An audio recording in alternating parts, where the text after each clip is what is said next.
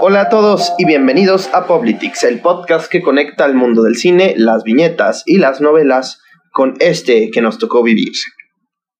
Me acompaña Toruk Makto, un héroe de Pandora, al cual parece que le afectó la paternidad, pues vaya nerfeo del que ha hecho gala. Él es el líder de los Omaticaya, el humano que se transformó en Navi. Mi amigo Jorge Zuli Lugo. ¿Cómo estás, amigo? O el Negati Kamaye. Te veo. ¿Me ves? Te veo. ¿Me ven? ¿Me escuchan? Me oye.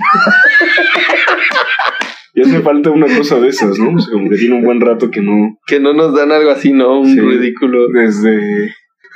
Desde el Desde- Ricardo Sa- el Sámano, ¿no? Sí, ¿Cómo se llamaba el No cabrón? mames. ¿Alfredo? Creo que sí, Alfredo. Sámano. Alfredo Sámano. Alfredo Sámano, ven al podcast. Por favor. No mames, eres un genio, güey. Yo te amo. Este, pues bienvenidos de nueva cuenta, amigos, a su programa de confianza, ese que escuchan al hacer macramé, ahí sí, ¿no? Este, eh, en esta ocasión vamos a analizar una película que salió, bueno, que, que está en cines desde hace ya una semana, ya cumplió una semanita de haber sido estrenada, una de la cual hemos permanecido expectantes por unos 13 años aproximadamente. Finalmente llega a las pantallas la secuela de la celebradísima obra eh, épica de James Cameron, Avatar, El Camino del Agua. Se dice poco, pero en realidad es casi la mitad de nuestras vidas, güey. Sí, esperamos casi la mitad de nuestras vidas por ver esta madre. O sea, teníamos como que 11, 12 años cuando salió la primera. y apenas ahorita, por fin. Sí, nació en 2009. En 2009 tendríamos... Eh, alguna edad, ¿no? Porque tampoco Ajá. le vamos a dar nuestro Teníamos INE 99 años aproximadamente. a, a Patricio Curti. Pero el, el- la especie melange nos hace vivir más, todo el mundo lo sabe. No, es la cosa esa que le sacan a las ballenas, güey. Ah, sí, cierto, güey. Es que antes me, me equivoco siempre porque antes era una piedra y ahora es esa madre. Estas, tra- estas tramas son tan confusas. Y hablando de tramas confusas, eh, pues bueno, eh, esta película llega como una promesa visual y cinematográfica sin precedentes. Igual que la primera, que también tenía este aura de gran evento, eh, esta segunda llega para ser una, un- una apuesta contundente en, en, en las carteleras. Y de hecho creo que ya, ya llegó a los 500 millones de, en taquilla mundial, según lo que leí hoy. Eh, con lo cual, pues pasó ya a Lightyear, como todas las películas que han salido, yo creo, güey. Este. Pobrecito Lucky. La neta no se merecía tan mal la taquilla. sí, no. Pero creo que esta costó, creo que esta fue la película más cara que jamás se ha hecho. Sí, esta específicamente sí. Necesitan dos mil millones de dólares para que sea rentable. No chingues. ¿Qué significa eso? No lo sé, porque yo no estudié economía. Sí. Claro que sí. ¿En qué gastaron su dinero? Se me hace que ahí están lavando algo. A mí Carlos Muñoz todavía no me das. Sí, todavía no llegamos a ese capítulo del curso con él. Ya, ya nos empezamos a, a- a cultivar gracias a él. Eh, ha estado viniendo con nosotros y pues este los próximos capítulos realmente van a ser un, un, un remanente de lo que hemos aprendido con este gran Un homenaje. apóstol. Un homenaje, diría yo. Sí, sí, sí. Carlos Muñoz, grande. Es un grande de México. Nosotros te entendemos. No es cierto. y bueno, eh, emerge esta película de, como ya lo dijimos, después de tanto tiempo que hemos estado esperando una más, más, este, más material, más contenido de este eh, maravilloso mundo de Pandora. Ya en Disney ya hay muchas atracciones al respecto. Y pues se ha hecho este lore, tal vez no tan nutrido como otros, pero pues sí ha sido algo eh, fuera de fuera de, de cualquier precedente porque eh, pues la historia está local bueno o sea toma lugar en un en, en un mundo muy muy realista, ¿no? O sea, el mundo de Pandora, el mundo, el universo que maneja James Cameron es algo que Se pues, podría pasar. Exacto. Creo que esa es la palabra y pues sí, aunque el lore no esté tan extendido como otros, como lo podría ser El Señor de los Anillos, Harry Potter, incluso los Juegos del Hambre, eh, me parece que pues tiene mérito, ¿no? Que la gente todavía tenga interés en una película que pues ya prácticamente nadie recordaba. Sí tuvo un gran impacto la primera. Este es un universo tan rico que incluso hubo gente que se deprimió. Se deprimió porque pues es tan colorido el mundo, es tan estético, que cuando sales a, estas junglas de asfalto grises que hemos creado como sociedad, pues evidentemente el contraste pega. Entonces, pues esta gente se sintió muy triste al darse cuenta que no pueden ser navis y pues cayeron en la depresión, ¿no? Para darle más dinero a Pfizer. Sí, claro que sí. Pfizer, deja de promover, por favor, la depresión. Ya no contamines Sabemos el agua. que tú estás atrás de Avatar. Pues son azules, ¿no? ah, no, eso es el Viagra, güey. no, pero si fuera de broma, eh, es un fenómeno extraño, ¿no? Yo creo que sí. en la historia jamás había escuchado que la gente se deprimiera con una película por lo triste que era no vivir en ese mundo, ¿no? O sea, al contrario, generalmente escuchas gente que está muy entusiasmada con el concepto y empieza a consumir parafernalia, ir a los parques, en ese entonces no estaba el de Avatar, quizá y eso lo explique todo. Claro, y pues es que la película, por lo menos la primera película, eh, trabaja muy bien en el contraste entre la maravilla de este nuevo mundo y la villanía que es el mundo que tenemos, ¿no? del consumismo, el, el, la industrialización de todo, eh, la, trivialización, la trivialización de todo, el asesinato de la espiritualidad. Así es. Y, Así es. Y pues eso es lo que representan los humanos en la franquicia, o sea, un, un conquistador, eh, o sea, es muy parecido a cómo nos plantean la conquista de México que pues teníamos un pueblo ancestral eh, que pues de, cara a, sus deidades que representaban eh, la naturaleza y por ende había un cuidado hacia ella y llegan estos güeyes nada más a, a saquear, a, a, ponerle precio a todo y a comercializar y, por ende trivializar, ¿no? Eh, creo que la película, si bien es un concepto prestado de muchas otras franquicias que ya lo han manejado, pues hace un gran trabajo en, en matizarlos, ¿no? Efectivamente, yo creo que tanto con la secuela como con la película original se ha hablado mucho de la trama.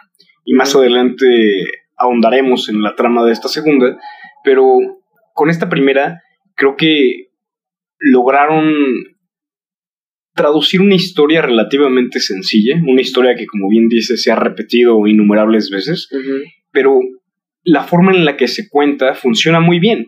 Y aunado a, estos eh, espectáculos visuales que nos regala James Cameron, pues la película termina siendo este granito en el cine global. Sí, claro. Eh, seguramente recordarás que en ese entonces el 3D se manejaba con láminas azules y rojas, ¿no? Sí, ya, me siento, ya me siento de la prehistoria diciendo eso, pero Avatar realmente trajo al mainstream estos eh, lentes 3D pues mucho más avanzados, ¿no? Que ya existían quizá en algunos parques de atracciones a los que no todo el mundo tiene acceso.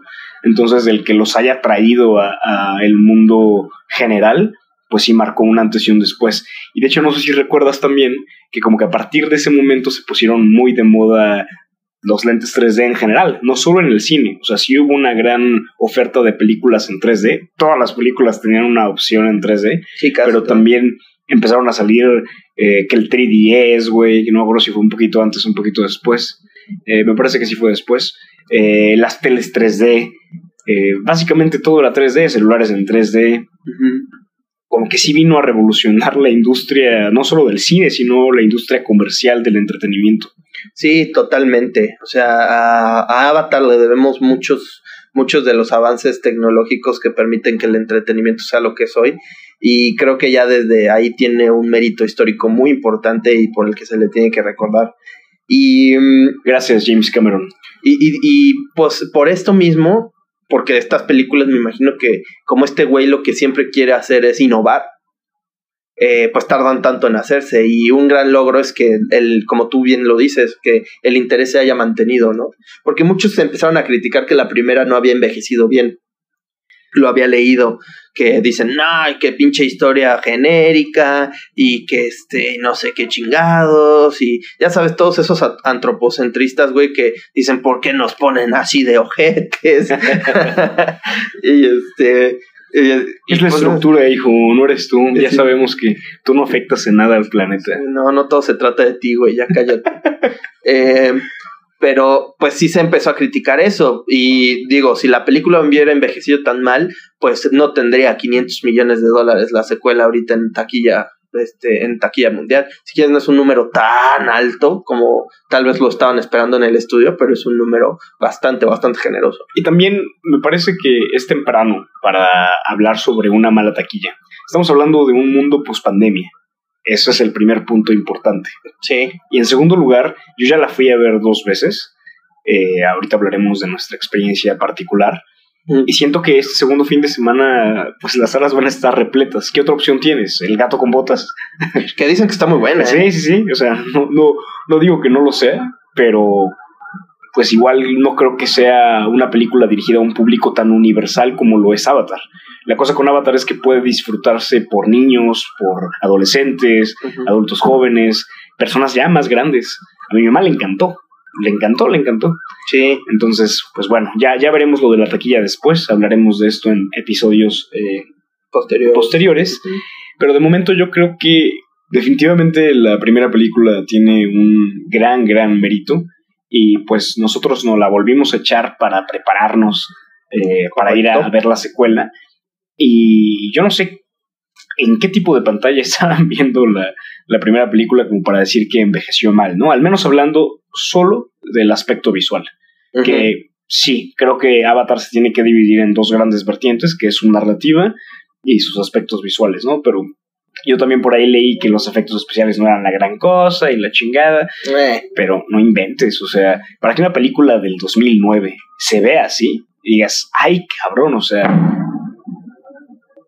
ya se mojó el general. claro que sí.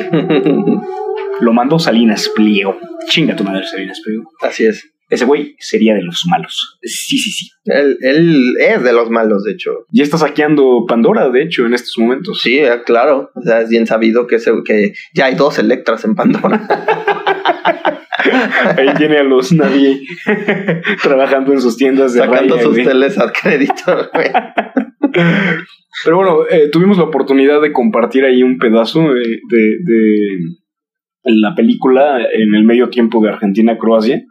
Y te decía, no inventes lo cabrón que se ve, y no solo en el aspecto de, ah, qué realista, sino también en el tipo de luz, eh, los colores que utiliza, eh, absolutamente toda la composición cinematográfica que te pone en cada escena es grandioso, ¿no?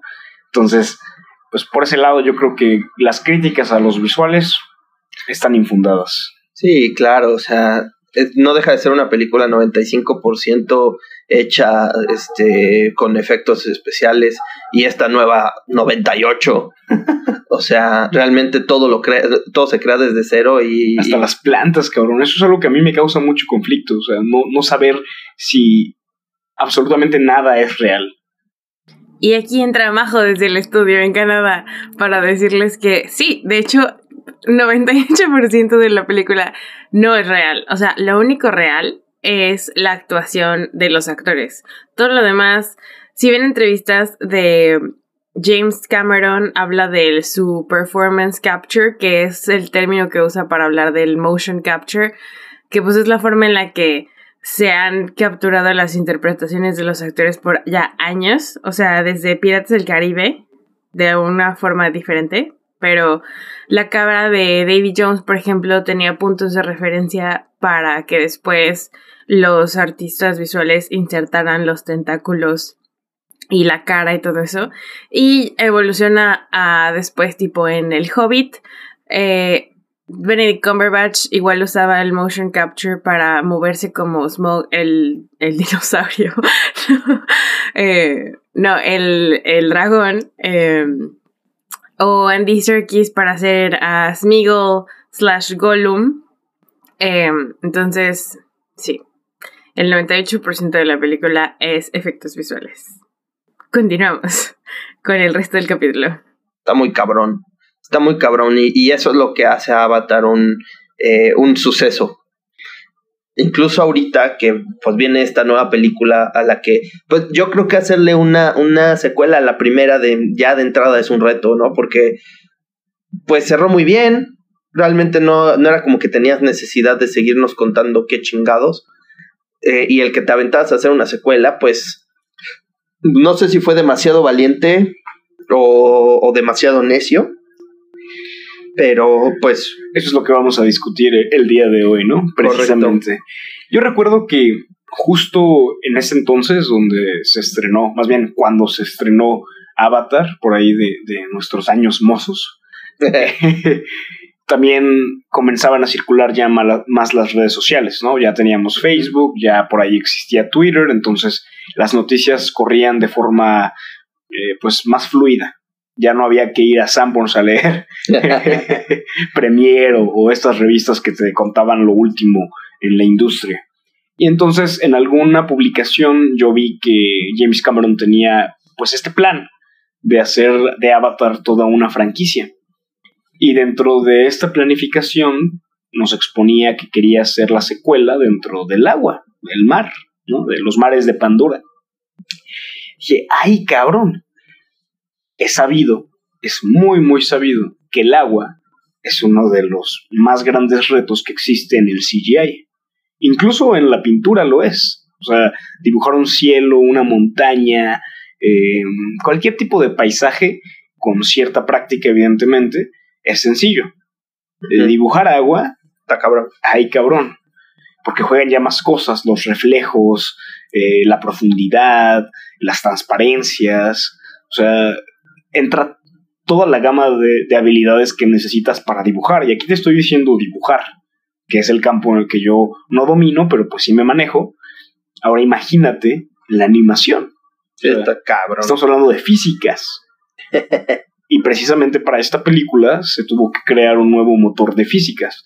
No me he enterado al 100% de todos los aspectos técnicos que tiene esta película, seguramente en Disney Plus saldrá como extras, pero ya de algunas reviews por ahí se habla de la odisea enorme que, que conllevó el hacer esta película, sobre todo porque existía el presupuesto, después de tener un hit como lo fue la primera película, pues definitivamente los estudios Fox en ese momento le soltaron toda la lana y la, la, libertad creativa al señor Cameron. Pero no pudo salir la película al momento en el que él le hubiera gustado, él lo tenía proyectado por ahí del 2015, 2016, porque la tecnología no estaba lista. Y yo creo que en ese aspecto específico, que es la parte técnica, que nos gustaría que Majito de la Guardia eh, nos mandara un clip eh, platicándonos pues su, su insight. insertar aquí clip de Majo. Ok, aquí está mi intervención. Cabe mencionar que no he visto la película todavía, pero he visto muchos videos de detrás de escena de cómo hicieron la película, eh, comentarios de James Cameron y de hecho ayer fui a ver El gato con botas y en el cine salía James Cameron agradeciéndole a la gente por ir al cine a ver la película.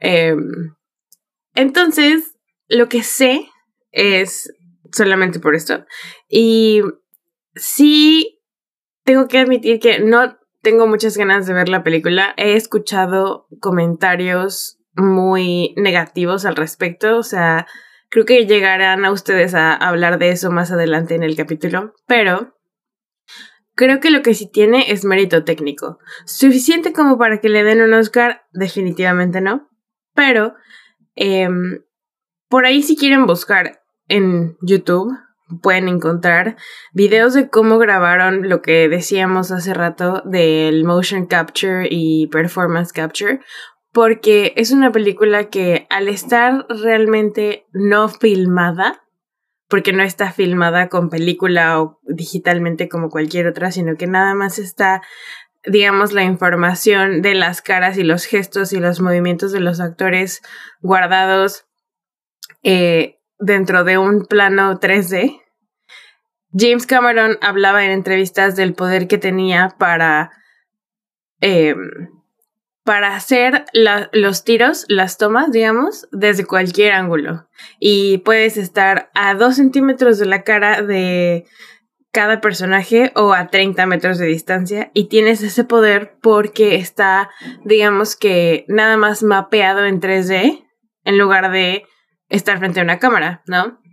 Entonces, por ese lado, siento que tiene un gran, gran mérito técnico, un avance tecnológico en la forma en la que haces películas impresionante. Por eso es precisamente por lo que se tardaron años, como dice Jorge, en hacer esta película. Em, y se me hace como más videojuego, ¿saben? Como que están capturando todo lo que pasa y después se lo pueden poner, le pueden poner la capa que quieras. O sea, podríamos tener en lugar de a los Naví que sean azules, podrían estar vestidos de eh, siglo XVII en Francia o algo así, porque pues no hay nada físico, ¿no? Entonces, por ese lado, sí se me hace muy impresionante. Creo que ese es el más grande mérito que tiene la película. Fuera de ahí, eh, eh, no lo sé.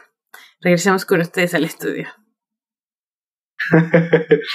eh, no debe la película, definitivamente no, no, no, no queda de ver absolutamente nada.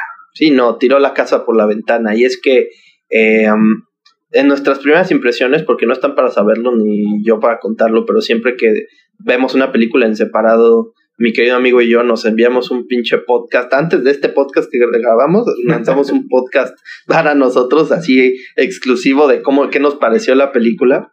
Y este, y creo que ambos estuvimos de acuerdo en que los visuales de esta película no, no son de este, de este mundo, güey. O sea, es algo irreal. Eh, sobre todo, yo, yo creo que es muy, muy recomendable verla en 3D.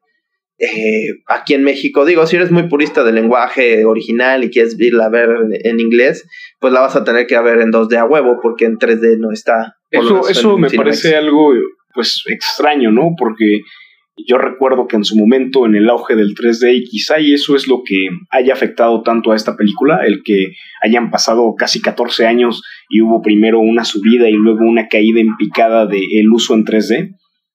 Eh, pues raro, raro que no, no exista una versión original con, con 3D. En las salas, al menos de esta ciudad, no hay absolutamente ninguna función que te comparta el 3D y, y el idioma original. Sí. Yo tuve la oportunidad de verla en idioma original, en 2D. Eh, no les voy a decir que fue un error, pero véanla en 3D. No saben de lo que se van a perder si la ven solo en 2D. Y si solo la vieron en 2D, les recomiendo encarecidamente que la vayan a ver en 3D. No es que se pierda algo, no es que la imagen se vea eh, perjudida o, o, no tenga la misma calidad visual que tiene en 3D pero te platicaba a ti que además de estos momentos muy inmersivos en donde la liana del bosque sale por tu lado izquierdo y de repente la flechita ya te está pasando por los ojos, que pues es el clásico 3D, el resto de la película maneja mucha profundidad. Mucha. Entonces, tienes a un personaje en una capa, vamos a llamarlo así, porque no tenemos aquí abajo de la guardia, y tienes el resto de los elementos en otras capas. Entonces, se siente como esta especie de manualidad, ¿no? O sea, por, por paradójico que sonaría el, el, mezclar esta palabra con algo que se hace en computadora, parecería eso, ¿no? Que tienes diferentes capas y todas están superpuestas para crear esta gran imagen. Eh, de alguna manera brilla más. O sea, no, no, no, no me refiero a, a, brillar en el sentido metafórico, sino que las imágenes son más luminosas. De alguna forma el 3D te permite ver más el color, es más nítido, son, son colores más vivos y la película goza mucho de eso. Sí, de hecho hubo muchas veces en que, en que yo creí que, que tenía un pinche mosquito volándome en el, lado derecho del ojo, y de hijo de la chingada, y de repente veía que era una partícula, güey, del agua no mames. o sea, realmente es una experiencia, como lo dice mi amigo, es una experiencia inmersiva, está cabrón. Sí. Es, es impresionante lo que, lo que hicieron. En, eh, de por sí la película es extraordinaria en el, en el apartado visual. Sí. Las criaturas. Si por alguna eh, razón no tienen 3D en, su ciudad, véanla en 2D, pero sí véanla en una sala de cine. No se esperen a verla eh, en Disney Plus. Ustedes saben que constantemente nosotros hacemos esa recomendación cuando las películas no son lo suficientemente buenas, de aguántense al streaming, pero aquí yo creo que sí vale la pena. O sea, por más que su sala sea vieja y, descuidada, vale más la pena verlo en una gran pantalla, aunque sea en 2D, que verla en la pantalla de sus casas. Sí, totalmente. Y aparte, este, si esta película tiene un valor agregado y algo que la separa del resto es precisamente eso. Entonces, esta película, pues realmente yo no me veo mucho eh, viéndola de nuevo en mi tele, en la tele de mi casa o, o en un o en el celular o algo, o sea, realmente no lo haría demasiado cuando salga. Este Probablemente antes de que salga la tercera sí lo hagas. Sí, pero no, por ejemplo, la, la primera de Avatar es una película que no te diré que la veo diario, pero por lo menos la veo unas una o dos veces al año. ¿A poco? Me gusta mucho la película, la disfruto demasiado y esta pues no me veo este no Regresando no, a ella. Sí, no, pero pues es que la, la experiencia del cine es el valor agregado definitivamente. Ahora, si ustedes viven en Ciudad Metrópolis y tienen al alcance una sala en 4D, Ajá, sí. por ahí he escuchado que es una experiencia bastante buena. Nosotros no vamos a poder experimentarla así porque solo hay una sala 4D en la ciudad y desafortunadamente nuestro querido gobernador Patricio Curti mandó a la chingada todas las vías de acceso a esa zona, entonces no se va a poder. Pero si ustedes tienen esa oportunidad, definitivamente háganlo. Yo creo que el combinar esos movimientos, que es básicamente un Six Flags en una sala, Sí, con los visuales, hay una de dos. Pues vas a terminar mareando horrible, que es el caso de algunas personas, eh, y eso pasa no por el 4D, sino con el 3D. O vas a tener la mejor experiencia cinematográfica de tu vida. correcto. Yo me arriesgaría. Sí, yo también. El, el, o sea, la, la razón por la que esto podría ser un poquito más frecuente es porque la película tiene una duración de tres horas y tantito, ¿no? Tres horas. Sí, diez. 3 horas 15 me parece. Tres horas quince. Eh, bueno, como conclusión, mi querido amigo, unos visuales extraordinarios. Soberbios. Uno, uno comprende por qué tardaron tanto tiempo en estrenarla. Es una maravilla. Sí, es una maravilla en todos los sentidos concebibles, hablando del apartado visual. Y te, y te repito lo que te dije en ese audio. eh, en estos Oscars, todo lo que tenga que ver con, con el factor técnico se lo tiene que llevar, pero a huevo. Diseño de producción, sonido, efectos visuales, todo, todo lo que tenga que ver con lo técnico, todo lo que se ganó Dune el año pasado, se lo tiene que ganar Avatar me entristece un poco que Avatar se haya estrenado este año junto con eh, todo en todas partes al mismo tiempo. Ah, sí. porque pues evidentemente eh, no tiene competencia, o sea, no, no, no puedes comparar ambas películas, pero pues la otra película, la de menos presupuesto, tenía solo un par de personas trabajando en los efectos visuales e hicieron algo muy, muy decente. Lamentablemente, pues el cine no, no premia el mérito eh, personal, ¿no? Se va por estas grandes producciones y creo que en este caso no hay tanta discusión respecto a quién lo merece más, ¿no? Son 14 años de, de espera y pues creo que valió. En fin, que, que E- Everything Everywhere All at Once tendría que ganar mejor película. Esa es mi, esa es mi lectura. Por lo que he estado viendo de las que están nominadas, no he visto varias. va Creo ser, que por ahí va sacó. van a ser Oscars bastante peleaditos, ¿eh? Porque al principio del año cuando salió Red hablábamos de, de pues una posible ganadora, ¿no? Para mejor película animada. Pero pues ahora tienes Pinocho, güey. Sí, Entonces- se mamaron. ¿Qué, qué- qué vas a hacer? Memo del Toro, ven al podcast. Ya hablaremos de Pinocho también, amigos. Si tienen oportunidad de verla mamona. en algún cine, una cineteca por ahí de su ciudad, háganlo. Apoyemos al cine nacional. Si no, ya está en Netflix. No, y la película es un, es un punto y aparte. O sea, Sí. es un punto y aparte. Sí, sí. Eh, pero ahorita que salieron los Globos de Oro, Lightyear no está ni nominada, güey. Pues es que no, Ah, no mejor tiene el animación. mérito. Está cabrón. No tiene mérito porque la parte argumentativa no es la más sólida. Y en animación, pues realmente, ¿qué tan diferente es a todos los productos que me ha dado Pixar ya? Sí, Yo creo que Pixar va en Red. declive total, ¿eh? O sea, Red posiblemente sea su último gran eh, hit y pues a ver qué, qué nos depara el futuro, ¿no? Eh, ya hablaremos después de Disney, porque ahorita, híjole. Este, sí, sí, sí. Pero bueno, vamos a entrar ahora sí al, al campo escabroso de esta película. Eh, Al meollo del asunto diría... Siento que este es el meollo. Saludos, JP Martínez. Ven al podcast. No, no vengas. Mejor tú no. tienes el tuyo, güey, ahí quédate. Sí, sí, sí, güey. Bueno, No me Vámonos consta a- que seas a- una mala persona, pero, pero no sé, güey. No sé, no sé. Es que no es nada más hacer las cosas por hacer, hijo. Sí, sí. Pero bueno, Los clips los seleccionas muy mal, güey. Ok. Eh, más bien lo vamos a- hace tan bien, pero el contenido es malo. Sí, O sea, técnicamente estás muy cabrón, güey. Te lo reconozco. pero jodes a todos tus invitados, güey. Sí, no, no hagas eso. No hagas eso.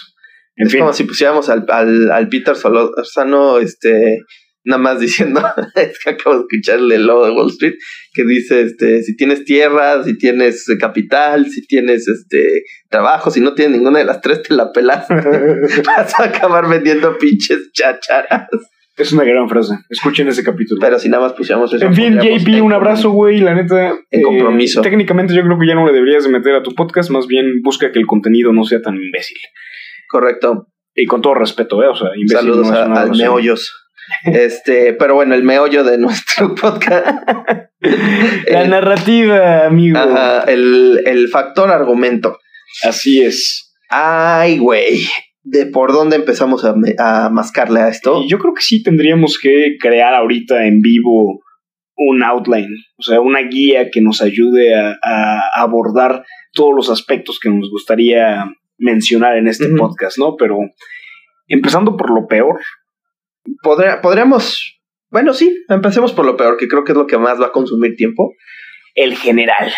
El ¿Ya general. decidimos que es el general? Sí, definitivamente. O sea, venga. después de haberla visto ayer, creo que no hay peor cosa. Porque lo demás, ahorita lo vamos a platicar.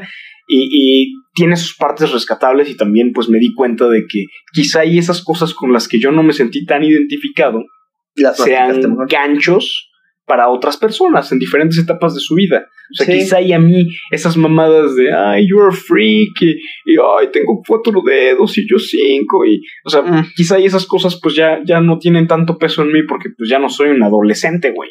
Entonces, pues me termina valiendo madres, pero tal vez, o más bien definitivamente, ese grupo de edad se sienta mucho más identificado, ¿no? Sí. Pero bueno, ahorita, ahorita pasaremos a eso. Porque somos estúpidos a esa edad.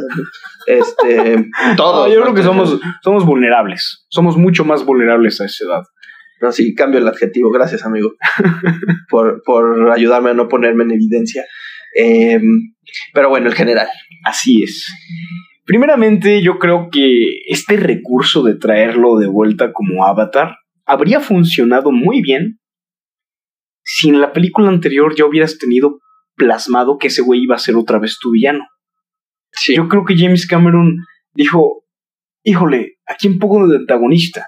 Si pongo a otro general me van a decir que estoy repitiendo exactamente lo mismo, ¿no? Entonces, pues, bueno, para que no me lo digan, voy a repetir exactamente lo mismo, trayendo a el general en cuerpo de avatar. Y en ¿Quién- realidad, ¿quién es el idiota ahora, mundo?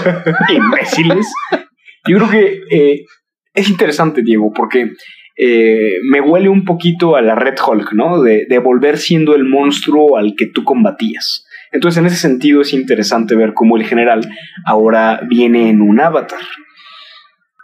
Que la ejecución que le dieron está medio de la chingada, eh, definitivamente, pero hasta ese punto, órale, le hicieron un backup de la memoria, eh, medio sketchy, ¿no? De, de, pues jamás me lo, me lo mencionaste, o ni siquiera me dijiste que tenías esa tecnología, ¿no?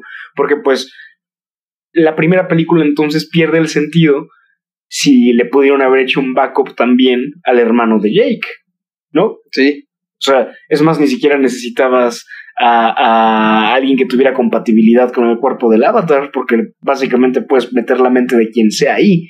O sea, como que rompe un poco con las reglas de la primera película. Y creo que esa es la, la gran carga que tiene esta secuela. Muchos de los elementos que nos habían planteado en la primera película son tratados como nada en esta, entonces se siente endeble, se siente muy endeble. Sí, este, y estoy totalmente de acuerdo. El general es la mayor falla de esta película. Tengo muchas, muchas, muchas quejas contra ese personaje. Eh, en primer lugar, siento que el, el, el general Quaritch, o coronel, no sé qué chingado sea, ¿verdad? Almirante Chao. Este. pero realmente no es un villano que merezca este, ser traído al, a la, eh, ser traído de vuelta, porque es un villano muy genérico. Sí. Realmente es el, el, el líder de una armada militar al cual podría sustituir perfectamente. O sea, nunca fue como alguien que realmente marcara un hito en tu trama, a- más allá de ser un ojete. Carismático, eso sí se lo voy a dar. Sí, Pero como bien dices, no tiene sumamente esa reemplazable. esencia, exacto. O sea, Y no es- tiene esa esencia de decir, güey, qué, qué villano, ¿no? O sea, eh, por favor, tráelo de vuelta. Sí, es un hijo de la chingada, eso nadie se lo quita, pero, pero pues no es el, no- no es este monumentalmente eh, hijo de la chingada, o sea, no es un villano con el que dices, güey, o sea, No es No. icónico, no, exacto, no es icónico. exacto. Entonces, mi punto aquí es, si vas a hacer toda la faramulla de traerte a, de vuelta gente para hacer tu operativo en Pandora, ¿por qué te traes a los mismos idiotas que fracasaron Sí, en la primera, ¿no? y O monumentalmente. sí. Y otro problema que tengo ahí, o sea, esto del backup mental me causa un poco de ruido porque yo sigo insistiendo que esa misión final en la que iban a destruir el árbol de las almas en la primera, yo no creo que, que este güey esperara morirse. O por lo menos concibiera que podía morir. Porque estaba en, una, en un pinche tanque mamastrófico en este eh, que pues técnicamente no lo ibas a poder tirar y no lo hubieras tirado de no sé por qué Igua se encabronó y mandó a toda la flotilla, güey. O sea, él no hubiera muerto, él estaba perfectamente bien protegido, o sea, fue un azar del destino que técnicamente él no tuvo que haber esperado que, le, que la razón por la cual muere, ¿no? Al final. Así es. Entonces, que, que, que te pongan en esta película, pues puede que me muera, entonces voy a hacer un respaldo de mi cerebro para poner un clon que regrese a, co- a cobrar venganza por si me rompen la madre, ¿no? que de entrada te digo, rompe ya con toda la estructura de la primera película, que es el cómo funcionan los avatar. Que estás hablando de compatibilidad y muchas cosas que, no sé, no me hacen sentido. Ahora alguien podría decirme, bueno, es que es la mente del general y pues la estructura cerebral es la que tenía que ser compatible. Pero en la primera me dijiste que era el código genético. Entonces, pues ahí el código genético no tiene nada que ver. Sí, no. No, no, no. Y, y, otra, y otra cosa que es muy importante es que en la primera película se, se denota una clara rivalidad entre los militares y los científicos. Entonces, yo no creo que los militares hayan desarrollado esta tecnología porque te los ponen como, como estúpidos, ¿no? O sea, son como el muscle, el, los güeyes que nada más disparan las pistolitas y matan. Y los científicos son los que están a favor de los Navi, del Sí, que han ¿quién le hizo descubierto toda la, ajá, todo el, ecosistema de, de Pandora y que están enamorados del lugar básicamente. Entonces, ¿quién hubiera sido? Digo, te pueden decir, no, que lo hicieron bajo órdenes. Ok, o lo hicieron en la Tierra. Pero de todas maneras, si, si ya tenías esa tecnología a la mano, ¿por qué no le hiciste un backup a Grace? ¿Por qué no le hiciste un backup a Norm o al gordito? o Al al hermano niño de? Jake, yo insisto. O al hermano de Jake. rompe toda la lógica de la primera película. Sí, no. Pero bueno, no- si algo tiene esta película son vacíos argumentales. Ajá, entonces, bueno, ya. Lo trajiste. Sí. Está bien. Este dices, queríamos volver a ver a este güey, que creo que dijo nadie nunca, ¿verdad? Pero queríamos volver a ver a este güey. Y de paso también a- tiene un hijo, ¿eh? Que quién sabe con quién chingados lo Ah, tuvo. Sí, Pero pues ahí estaba, ¿no? O sea, eh, embarazó a alguien, dejó ahí a su hijo, eh, jamás le preocupó, nunca lo mencionó, pero sí, pues según él lo mandó a la tierra, pero alguien se le olvidó que a mí, mandarlo. a mí me parece como eh, el segundo peor personaje Ah, de, de la película, ¿no? Mi mamá ayer trataba de justificarlo, pero definitivamente a mí se me hizo de lo peorcito después de, de El General. Sí, y digo, aquí interrumpiéndote tantito, creo que eso más lo de eh, más la grabación del general diciendo que seguro me voy a morir y pues por eso voy a hacer un backup de mi cerebro. O sea, son eh, denota un vicio que tienen muchas secuelas en Hollywood, que es quiero rearrancar mi franquicia, quiero como gané mucho varo con la primera, quiero poner la segunda y decirte, "No, pues es que en la primera no te enteraste que pasó esto y aquí te estoy diciendo que pasó." Como este güey, tuve un hijo, no te dije ni madres de él, nunca comenté nada, porque hubiera, lo hubieras podido resolver con un, un dialoguillo ahí de que este, mi hijo está en la tierra y quiero hacerlo orgulloso. No sé, una mamada, güey. Pero aquí te dicen, ah, resulta que este güey tenía un hijo. Ah, órale. Ok. Y aparte también como que la introducción de ese hijo es demasiado obvia, güey. Cuando están hablando en el laboratorio sobre eh, quién es el papá de, de, la hija de Grace, ¿no? Eh, de, de Kiri. Y oh, es mejor no saber quién es tu padre. Y en ese momento fue como de, no mames, este güey es hijo del general. Sí, claro. Y de, ay, tú no eres como él. Y esa es otra cosa. Ahorita hablamos específicamente de el Spider, ¿no? Se salva un poco más que el general, pero definitivamente sigue siendo un muy mal personaje. Sí, totalmente. Ahora, regresando con el general, que ni siquiera quiero decir su nombre, porque pues, no vale la pena. No me lo sé. Diego, ya me, ya me evidenciaste, güey. No, sí sabes que se llama Miles Quaritch. Oh, gracias por decirlo. Eh, la segunda cosa que me pareció algo grotesco, y de verdad grotesco, porque rompe completamente con todo este sentido que nos habías presentado en la primera película, es la trivialización de la espiritualidad. Total. no mames. Ahí sí, vete a la chingada. Hay una, hay una escena en particular que tienes en la punta de la lengua. Lánzala, güey, lánzala, venga. A mí los Ikran me parecen bestias fantásticas. En realidad, toda la fauna y la flora que hay en Pandora, pues lo son. Pero, específicamente los Ikran. Exacto. Sí, sí, sí. Eh, no, dilo, dilo, dilo. No, pues es que hay mucha. Hay, o sea, es muy especial eh, esta. O sea, te quieren meter que es muy especial precisamente porque el animal te tiene que elegir, güey. Sí, y además es una conexión que solo van a hacer una vez una vez, o sea, no es como con los caballitos de mar, güey, que te puedes agarrar uno u otro, ¿no? El Ikran es uno, o sea, es una pareja que tienes. Y de entrada ya el hecho de que Spider los haya llevado ahí y, y no sé, ahí hablaremos más de, de él en el, en el podcast, pero me pareció una parodia de la primera película. Sí. Me pareció una burla.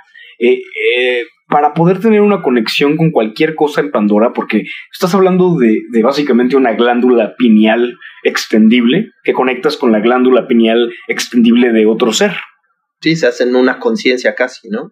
Y pues para eso obviamente tienes que ver, ver en la forma en la que plantean los Naví, ver en la forma en la que plantean con la fuerza o con el mismo eh, Carlos Castañeda. Estás hablando de algo que va más allá de lo, visible mundanamente, ¿no? Es algo etéreo.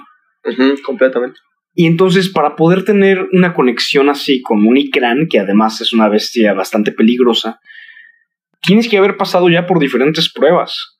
O sea, a mí no me hubiera molestado que, que este güey realmente hubiera tenido un viaje del héroe para redimirse, porque aparentemente es lo que quiere hacer James Cameron con este cabrón. Redimirlo a la Darth Vader, ¿no? Que si lo quiere hacer como Darth Vader, va muy bien, güey. Porque Darth Vader es el, la peor redención que ha existido en la puta historia del cine. sí. Pero, bueno, la de Kylo Ren también está muy mala. Star Wars, déjalo. Sí. Pero que te saltes todos esos pasos previos. En primera, dejan a Jake Sully como un imbécil, güey. Pero así como un pendejazo. Así de, de, güey, no mames este general es la mera riata, Jake Sully, pinche Turuk Turuk. O sea, Turukiruki. si tienes una conexión con un Ikran, lo más lógico sería que poco a poco fueras desarrollando esta conexión también con Ewa, con Pandora, con el resto del mundo en el que estás. Y entonces también banalizas al Ikran, porque el Ikran pasa a ser una Jeep, güey. Pasa a ser una moto. Pasa a ser este vehículo eh, viviente que te conecta con el resto del mundo a hacer un 4x4. un vehículo. Básicamente. Entonces, me molestó bastante eso. Creo que la escena también estuvo muy mal lograda. El diseño del Ikran está bonito. los Ikran en general me parecen algo muy bonito. Los Banshee, para quien los conozca con ese otro nombre. De hecho, yo me quería comprar uno, pero después de ver la película ya no quise. no, es que no mames. Le quitan demasiado ese efecto de, de emoción y de, de, particularidad que nos habían regalado con la primera. Sí. Y arruinan y pierden esa posibilidad de una buena redención del personaje. Porque no lo tienes que redimir completamente. Pero qué chingón hubiera sido que el pinche general poco a poco empezara a ver a través de los ojos de un Naví. Porque es lo que él dice. Vamos a, mimetizarnos con el enemigo, vamos a hablar su lengua, vamos a montar sus animales, vamos a comer sus alimentos. O sea, estás viendo ya ahí una voluntad de querer entender. Y eso me parecía interesante. Dije, bueno, tal vez y el que hayan traído al general de vuelta podría estar justificado. Pero la forma en la que eh, lo desarrollas durante toda la película está muy por debajo de lo que uno esperaría. Y aparte la, la intención, güey, o sea, porque quiere hacer eso para, para replicar lo que hizo Jake. Digo, quiero hacerme uno con Pandora para darles en la madre, básicamente. Sí. Y el, la, toda la escena y todo lo que involucra la elección de Licran es, es lastimoso. También es, es importante mencionar que en la primera el, el la senda hacia las montañas, aleluya, era algo muy ritual, güey. Sí. Y iban nada más los que iban a ser los iniciados. Entonces, si iban a ir, aquí hay otro ollicicérrimo de trama, güey. Si iban a ir nada más los iniciados, ¿qué, ¿cómo este imbécil sabía dónde estaban, güey? El Spider. Sí. Porque ese güey técnicamente nunca tuvo que haber ido, porque era una, este, era una tradición nada más llevar a los iniciados a que eligieran a su Ikran, güey. Entonces, ¿qué hacía ese pendejo ahí? No lo sé, igual fue de turista, güey, porque también es un personaje que Sí, en muchas... Compró su, su ticket para Disney, güey, y ahí Sí, andaba. lo llevaron, güey. Fue el de los, de los suertudos ganadores, ¿no? Para el Animal Kingdom. Ajá, entonces, digo, yo me imagino que en algún punto fue con los chavitos. Dijeron, ay, acompáñanos, güey, que vamos a ir a elegir a nuestro Ikran. Y ahí ves cómo te bajas tú, ¿verdad? Pero Ahí luego pasamos por ti. Sí, güey. Pero pues no, la verdad es que no, creo que fue algo eh, sumamente irrespetuoso. Este, como que se les olvidó lo importante que era, güey. Y pues nada más quisieron que hacer al general todavía más amenazante y, y lo hicieron de forma muy barata, la verdad. Y O sea, jamás lo sentí más amenazante. O sea, en ningún momento dije, ay, güey, este cabrón sí viene en serio. Este cabrón es mejor que el general. O no sé. Me pareció un desperdicio porque definitivamente hay espacio para los arcos de redención. Y ni siquiera tiene que ser un me paso al bando de los Navi ahora. O sea, simplemente es un ahora entiendo que es Pandora. Realmente conectarte con un, un Banshee, un Ikran, es conectarte con el resto del planeta. Eso es lo que nos explicaste durante toda la película original. Y que me digas ahora que este cabrón, y no solo él, porque yo creo que todavía hubiera estado más justificado que hubiera sido él el único. Pero todos los demás también traen Ikran. sí, no, ya parece como GTA, güey. O sea, nada más fuiste y agarraste Sí, la madre. pones para el código, güey, arriba, abajo, A, B, X, Y, y ya Sí, tienes un chip. güey. No, no, no. Eso sí me pareció Qué horrible, güey, qué mal, horrible. mal, mal. Sí, no. Y, y, y más si quieres establecer una franquicia de millones de dólares como lo es Avatar ya, porque ya después de dos películas, pues ya oficialmente es una franquicia cinematográfica, pues por lo menos dale un poquito más de cohesión a tu, a tu historia. No todos son los visuales.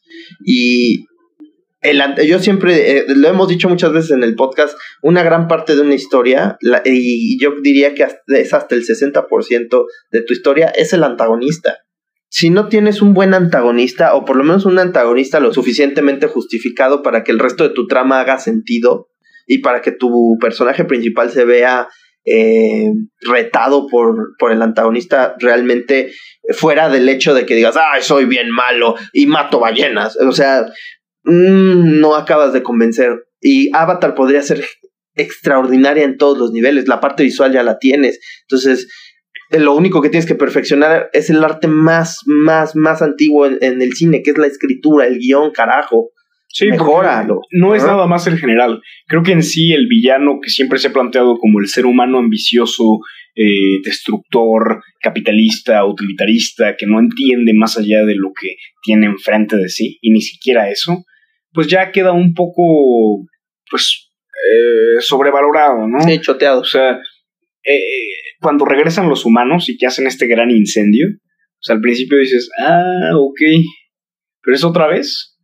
O sea, y, y luego es una otra vez que no termina de ser otra vez lógico, ¿no? Ya hablaremos de lo de las ballenas y su casa. Eh, creo que el general tiene tantos vacíos que no se puede hablar de ellos. O sea, la trivialización de, de su recorrido por Pandora me parece lo más grotesco. Eh, la relación que tiene con Spider, que es el siguiente punto, también me parece muy mala.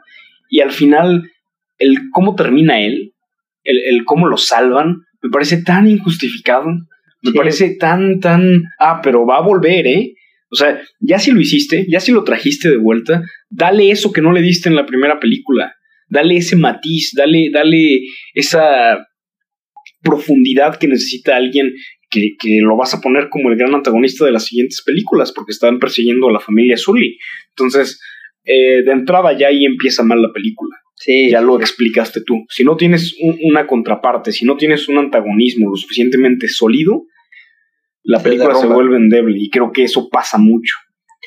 Sí, sí, completamente. Entonces, eh, este, este, este señor no debería estar en la película. Y si, lo y si ya lo está, o sea, comprendo que lo querían hacer como un agente Smith, ¿no? Que en la primera era como este gran villano, casi imparable, que por, azar, por, por casi de milagro de- lograste detenerlo y matarlo. Y ahora regresa En forma Mm. de estampa, ¿no? Como el Alf.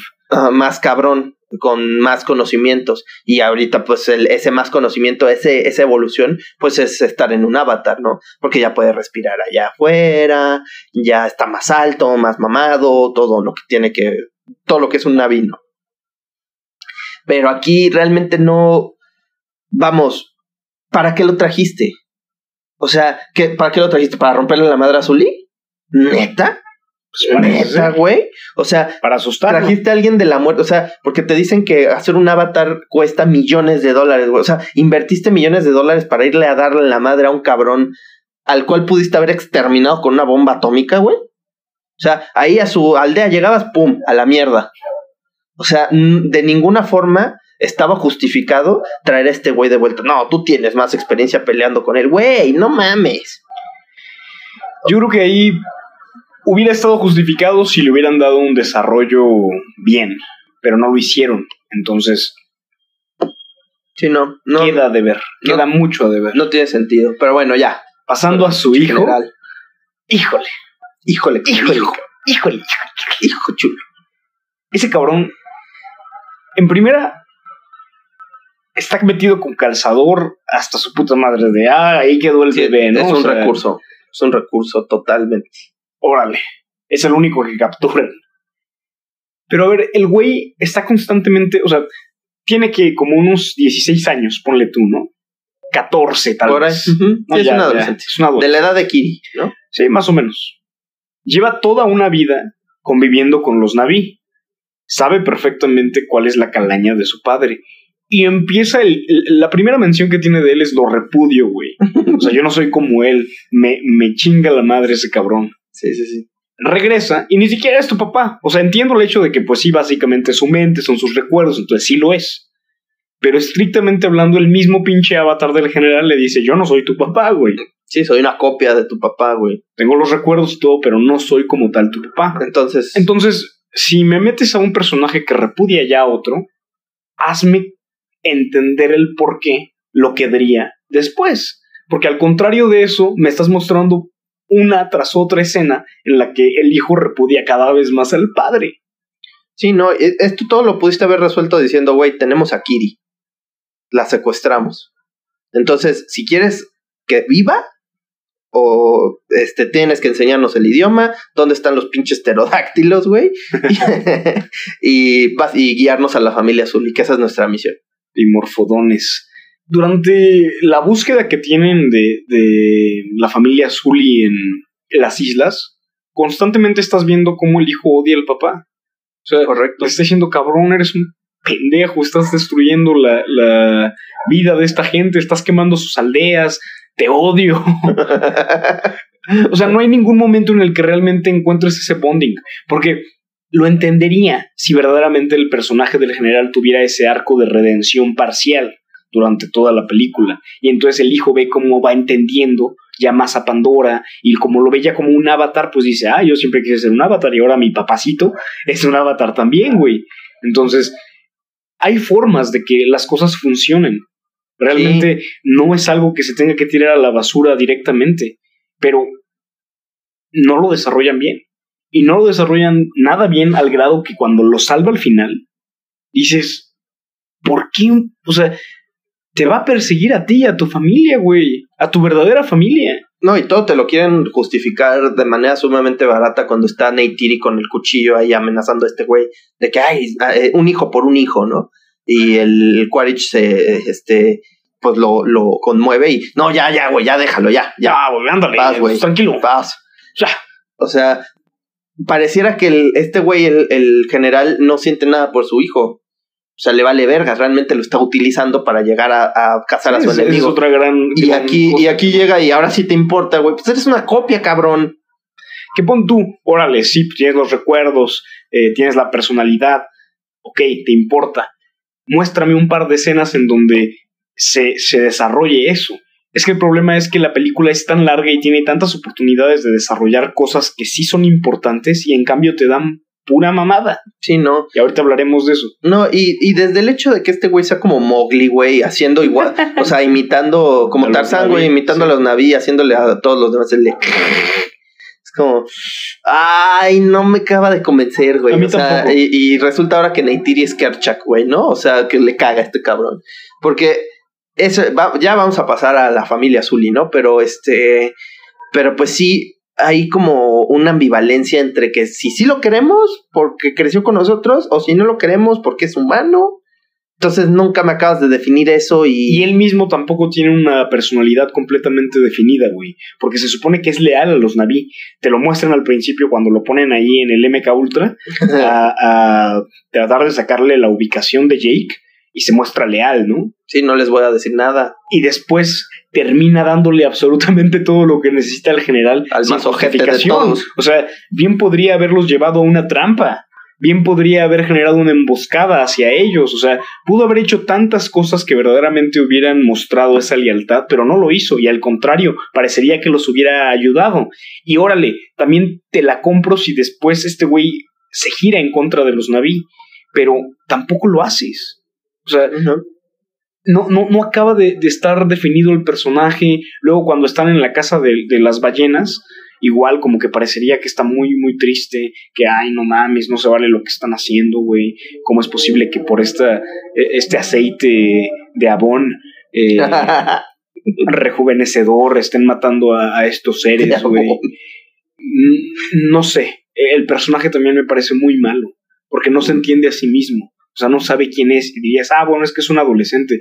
Todos los demás adolescentes parecen tener una personalidad lo suficientemente definida como para que este cabrón no la tenga. Sí, por lo menos tienen algo fijo, ¿no? Igual y cometen errores como Sí. todo adolescente, pero por lo menos saben qué quieren y, a- y, y a- en qué bando están, básicamente. No me gusta matizar de esa forma, pero sí en esta, en esta película que sí maneja muchos blancos y negros, Sí. este Sí, el bando pues, está definido. son buenos, son los buenos. Y este güey ¿no?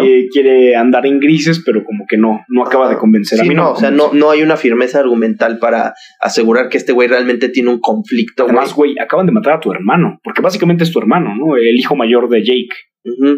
No, Y, y, y te vale madres, güey. y salvas al pendejo este. Güey, este cabrón ocasionó toda Y- esta pinche ¿Y desgracia. sabes qué, güey? O sea, digo, obviamente hubiera sido más desmadre, pero yo hubiera creado a un general humano.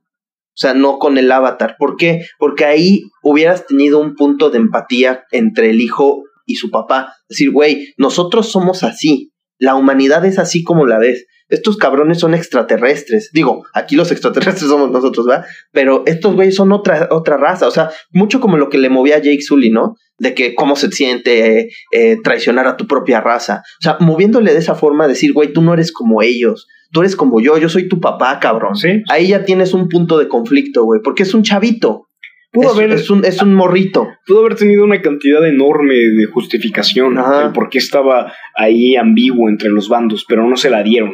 Entonces, por eso el personaje a mí me parece malísimo. Y junto con el general, que es el peor personaje de toda la pinche película, pues acaban siendo la dupla de Don Pendejo, güey. La dupla de Don Pendejo. Pues sí, acaban siendo esa dupla. Entonces, bueno, pasemos ya a, a los verdaderos protagonistas de la Sí, película. ya chinguen a su madre cada vez, cada vez que respiren ustedes. Este, Vamos a empezar con los adultos, porque yo creo que son los más rápidos de abordar. Ah, sí, En venga. primer lugar, eh, eh, Neytiri no existe. No, no, y me duele, güey, me duele porque es un... eh, mi personaje favorito de la primera, güey. Sí es muy, muy, muy... es- se ve que es un poco engreída, pero es una... es una chingonería. Es una princesa guerrera. Ajá, o sea, realmente es una... Pues ella acaba matando a este cabrón, Sí. ¿no? Y, y está perfectamente en tono con su ambiente. Precisamente ella es la que le enseña a Jake cómo moverse en Pandora, ¿no? Y ella es la que lo defiende de los, de los perros esos este, del mal cuando lo van a, cuando van a matar a, a, Jake. Ajá. Este, y pues finalmente es la con, o sea, en la peli en la primera película funge como la conexión entre Jake y Pandora. Y es gracias a ella que él se convierte en el héroe que acaba siendo. O sea, es ella. El turuk turuk turuk. Ajá. O sea, es por ella, güey. No es por. No es porque se haya enamorado de, la, de los árboles. Es porque se enamoró de ella. Ella tiene un gran valor como personaje. Y aparte es un personaje muy poderoso. Y aquí te lo ponen como la mamá solapadora, güey. Sí, la. Ya, Jay, por favor, no le hables así a tus hijos. Sí, ¿Estás bien, mijito? Y, o sea, realmente ey, Ey, ey, ey deja de hablarle así a tu hermano, ¿eh? Ya no se junten con Miguelito. Ese güey no es de su especie. Y yo, yo, de verdad que eh, vi muy, como una gran falta de respeto el hecho de que en los hijos no se ve mucho de Neytiri. Sí. Es todo Jake. Hablan como Jake. Digo, o sea, entiendo que este güey es gringo y les enseñó cómo hablar como gringos, pero desde ahí yo tengo una bronca con que no hablen el idioma. Ahorita hablamos de los hijos, ¿no? Ajá, pero pero bueno, conectándolo con Neytiri se ve que no tienen la influencia de su mamá. Se podría decir que Kiri sí. El problema es que, mm. pues, ya se sabe que, que, ella nació del Espíritu Santo. chino, sí. De, de, Eiwa, entonces, pues, igual no me muestras esa conexión entre Kiri y, y Neytiri. Entonces, es muy difícil empatizar con ellos como familia en ese sentido. Y la verdad es que pudiste haber resuelto muy fácil el, el no protagonismo de Neytiri en la película. Porque yo entiendo que eh, esta película es de los hijos de Jake. Los protagonistas son realmente ellos. Sí, claro. Pero eso no quiere decir que no puedas darle papeles a los demás. O sea, al final ellos son los que conectan la película anterior con esta nueva y son personajes sumamente relevantes. Entonces hubiera funcionado el que ahora Neytiri fuera el pez fuera del agua, o más bien ahora el pez en el agua, ¿no? Eh, a mí no me encantó, creo que a ti tampoco, me lo expresaste eh, en el audio. Eh, el que tengan que volver a aprender todo, ¿no? El que básicamente son bebés, lo dice la tribu del agua. Del avatar. Sí, claro que sí, no, del Polo Norte. No, no, no. Eh, la, te digo, o sea, no hay ningún, no, hay un solo hijo que no sea Kiri de manera muy superficial que refleje la influencia de su mamá.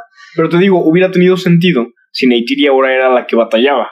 O sea, hubiera estado muy interesante ver cómo ahora se, se volteaban los papeles y, ahora Jake era el que eh, iba rifando más o menos en esa nueva adaptación y Neytiri le costaba un poco más de trabajo porque ella viene del bosque. Entonces, ahí le hubieras podido dar un poco más de relevancia y también hubiera tenido un poco más de sentido el hecho de que, pues al final ella no tuvo ningún puto aprendizaje durante toda la película.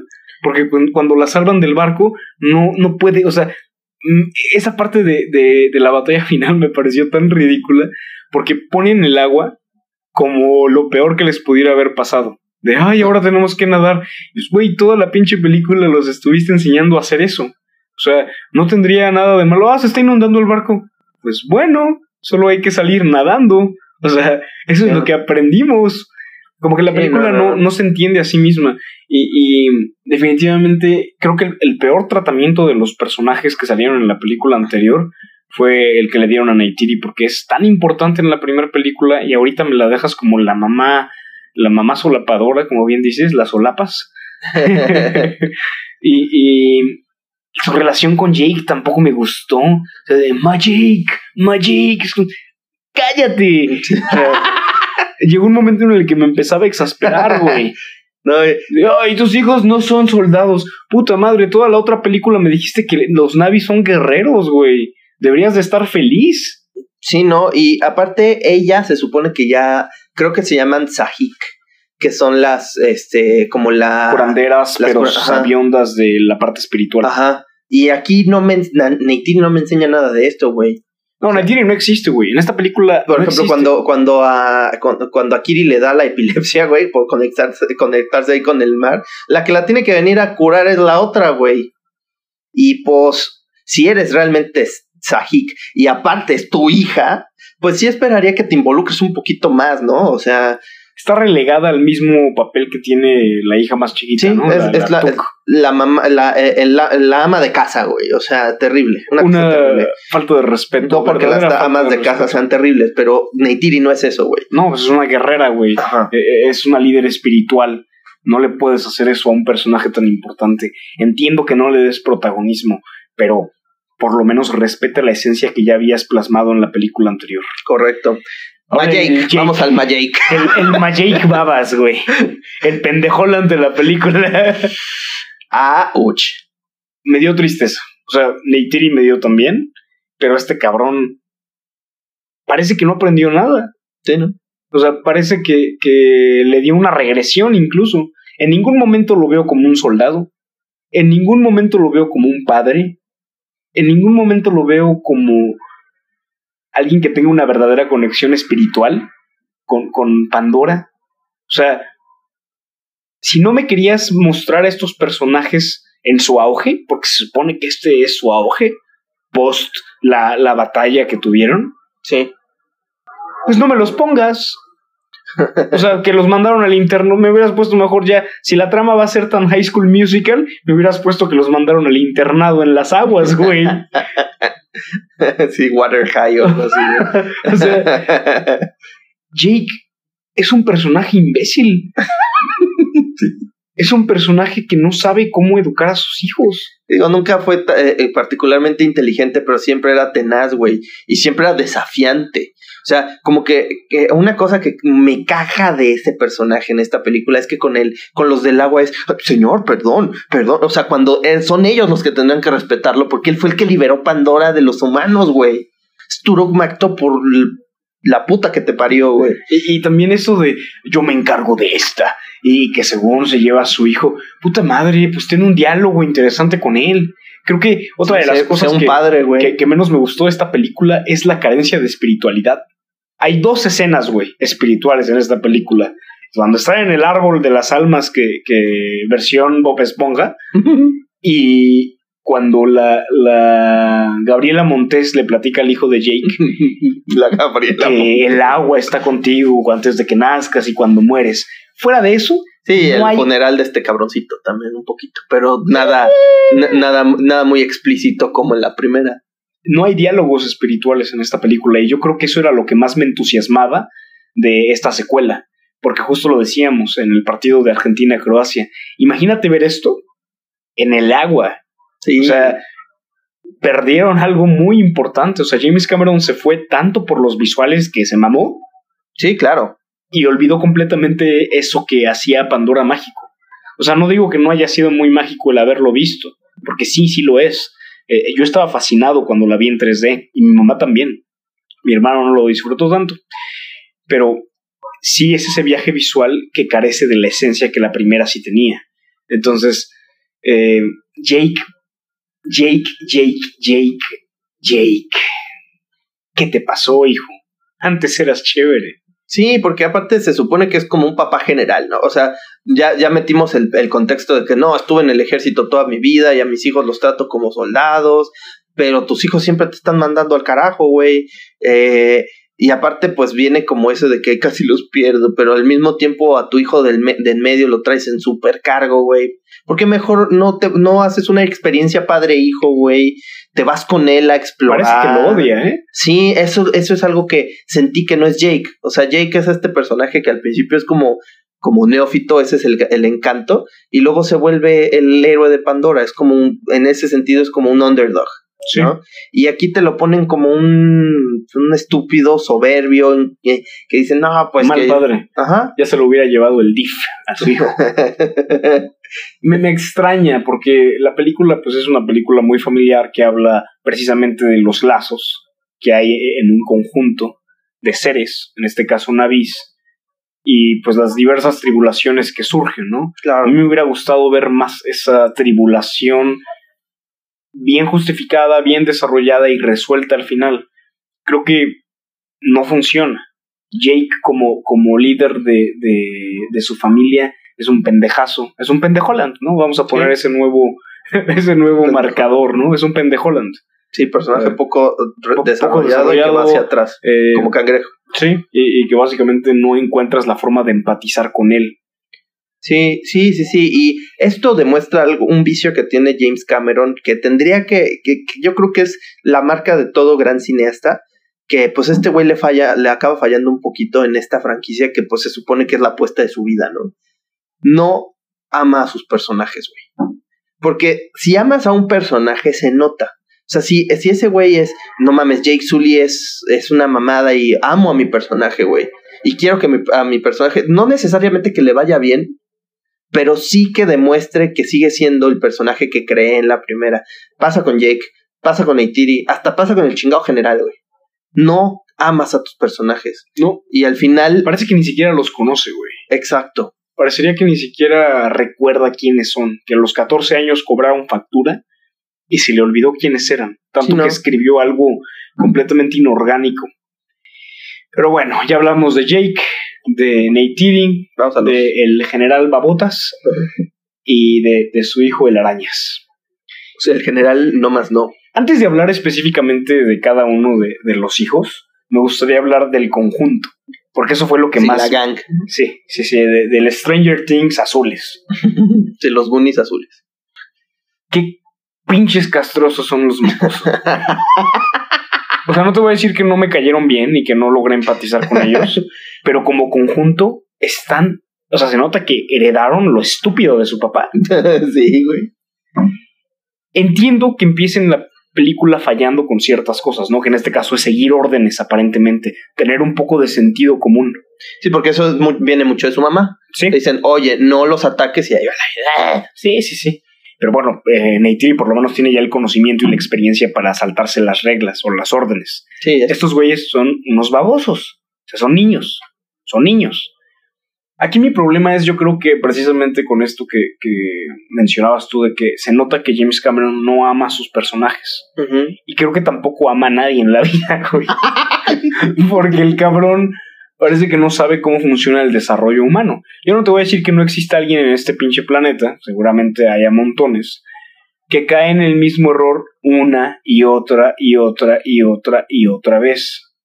Pero en una película, güey, cuando un personaje hace eso, es o porque la neta lo vas a hacer el personaje más imbécil y eso es tu, tu, tu tirada, o sea, lo quieres proyectar como eso, o de plano no tienes idea de qué hacer con él.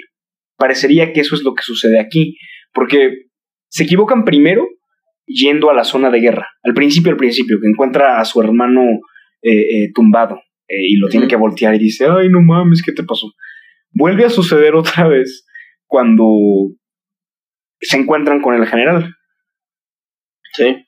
Vuelve a suceder otra vez cuando eh, se meten en, en el mar ah, con el, el Payakan, ¿no? Que lo quiere ayudar. Dices, ya van tres, güey. Ya van tres. Vuelve a suceder cuando ya el hermano los liberó y van a buscar al pendejo del Spider, güey. Vuelve a suceder cuando ya matan al hermano y dicen, ya quédate aquí, güey. ya, por favor, ahí quédate, ahí muere. Y se vuelve a meter, ¿no? Que dices, ah, bueno, ya, ayudó a Jake. O sea, tienes cinco veces la misma piedra, güey. La misma pinche piedra. Entonces, hay una parte que a James Cameron le pareció cómica, que sale la... la es Tuk, sí, se llama Tuk, la más chiquita. Sí, tú. Ay, no puedo creer que esté atrapada otra vez, que me hayan atrapado otra vez. Dices, pues yo tampoco, pendeja. yo tampoco puedo creer que las personas que te escribieron a ti como personaje hayan hecho tan mal trabajo. Hayan hecho tan mal trabajo porque no es, ay, pobrecitos niños, no, güey. Ya llega un punto en que dices, pinches chamacos pendejos. Te están diciendo una cosa y vas y haces la contra. Y ya te pasó una y otra y otra vez. No entiendes. No entiendes. Yo sé que es por obra del guion, güey, para que al final sea muy peligroso. Pero cuando el, el pendejo de, de... Ay, ya ni me acuerdo cómo se llama, de tan pinche irrelevante que es. ¿Quién? El. El hijo mediano, güey. Ah, sí. Va a avisarle a, a, a, güey, que, que hasta Payakan es más pinche relevante en la historia. Y van, o sea, entiendo que su hermano mayor vaya. Y que también vaya la, la Gabriela Montes, güey. Pero que la pinche Kiki La Kikis. que la Kikis vaya también con la hermanita, dices, ay, cabrón. O sea, que no entiendes. ¿No te ha pasado ya una y otra vez la misma cosa? Sí. De verdad, a mí me costó mucho trabajo empatizar con los personajes, no solo porque las situaciones en las que los pusiste ya no van acorde a mi grupo de edad, sino porque están pendejos, como grupo, como grupo, no estoy hablando ahorita individualmente. O sea, como grupo me parecieron imbéciles, una y otra y otra y otra vez, al grado en que ya me desesperaban, que hacían una estupidez y decía, ¿otra vez? Sí, cuando le mete un putazo al hijo del jefe, güey. Que son cinco cabrones ahí, va contra uno. ¿Qué, qué esperabas que pasara, güey? Y te dijeron que tienes un dedo extra. Big deal, güey. Big deal. le haces así, ya, güey, se acabó. Ajá. O sea, no, no- te van a entender. Sí, güey, o sea, no sé. eh, no sé. Es que son demasiado. Perdón si esto, esto hiere un- alguna sensibilidad, pero son demasiado gringos, güey. Son demasiado gringos y por eso me quejo de Neytiri, güey. Porque no se ve ninguna influencia de ella en sus hijos. Y esto lo prueba. O sea, no te voy a decir que Neytiri es el ser más ecuánime de la vida, pero es una persona que sabe moverse en su, pa- en su planeta, güey Es más audaz.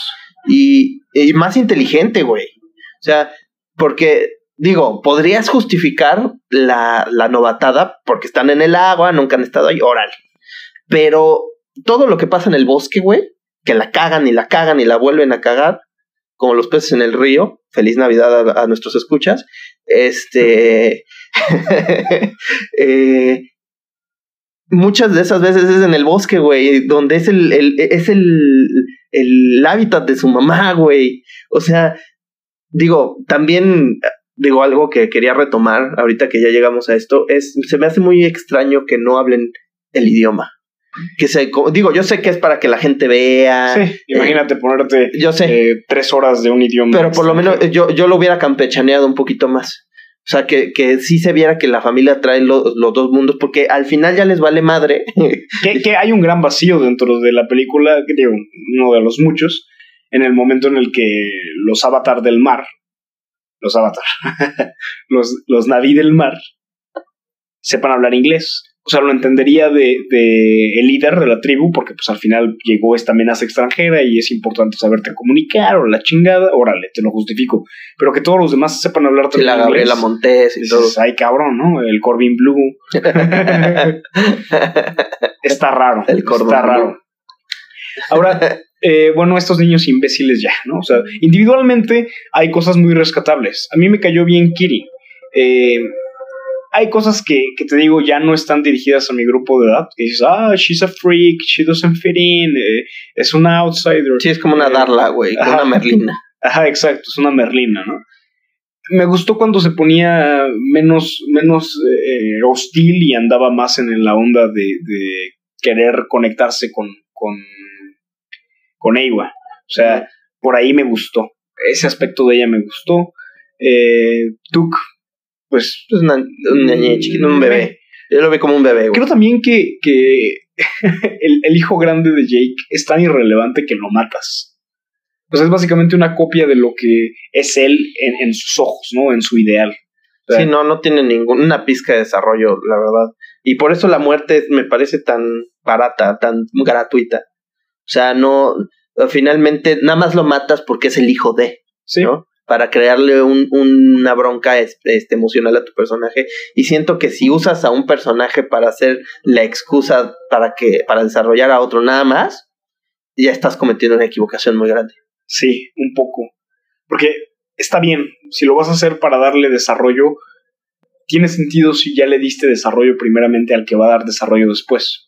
O sea, si la tía May en, en No Way Home no hubiera sido esta persona que durante las tres películas tuvo tanto impacto en la vida de Peter, pues cuando la matas hubieras dicho, ah, pues me, sí, eh, fue". Sí, no, realmente no. Y en la misma película también fue la voz de la razón, no, no, no los, no, no los mandes a su realidad porque van a morir, tú tienes la, la obligación moral de salvarlos y Sí, hacerlos sí, sí, buenos. si hubiera tenido verga. una conversación más profunda con su hermano, si me hubieras mostrado un poquito más de él, fuera de, de ah, sigo las órdenes de mi papá y estoy más grande, y una vez eh, casé un pescado. Sí, es- yo lo hubiera puesto en Tierra de Osos, que ya lo hemos mencionado, como un Sitka, güey.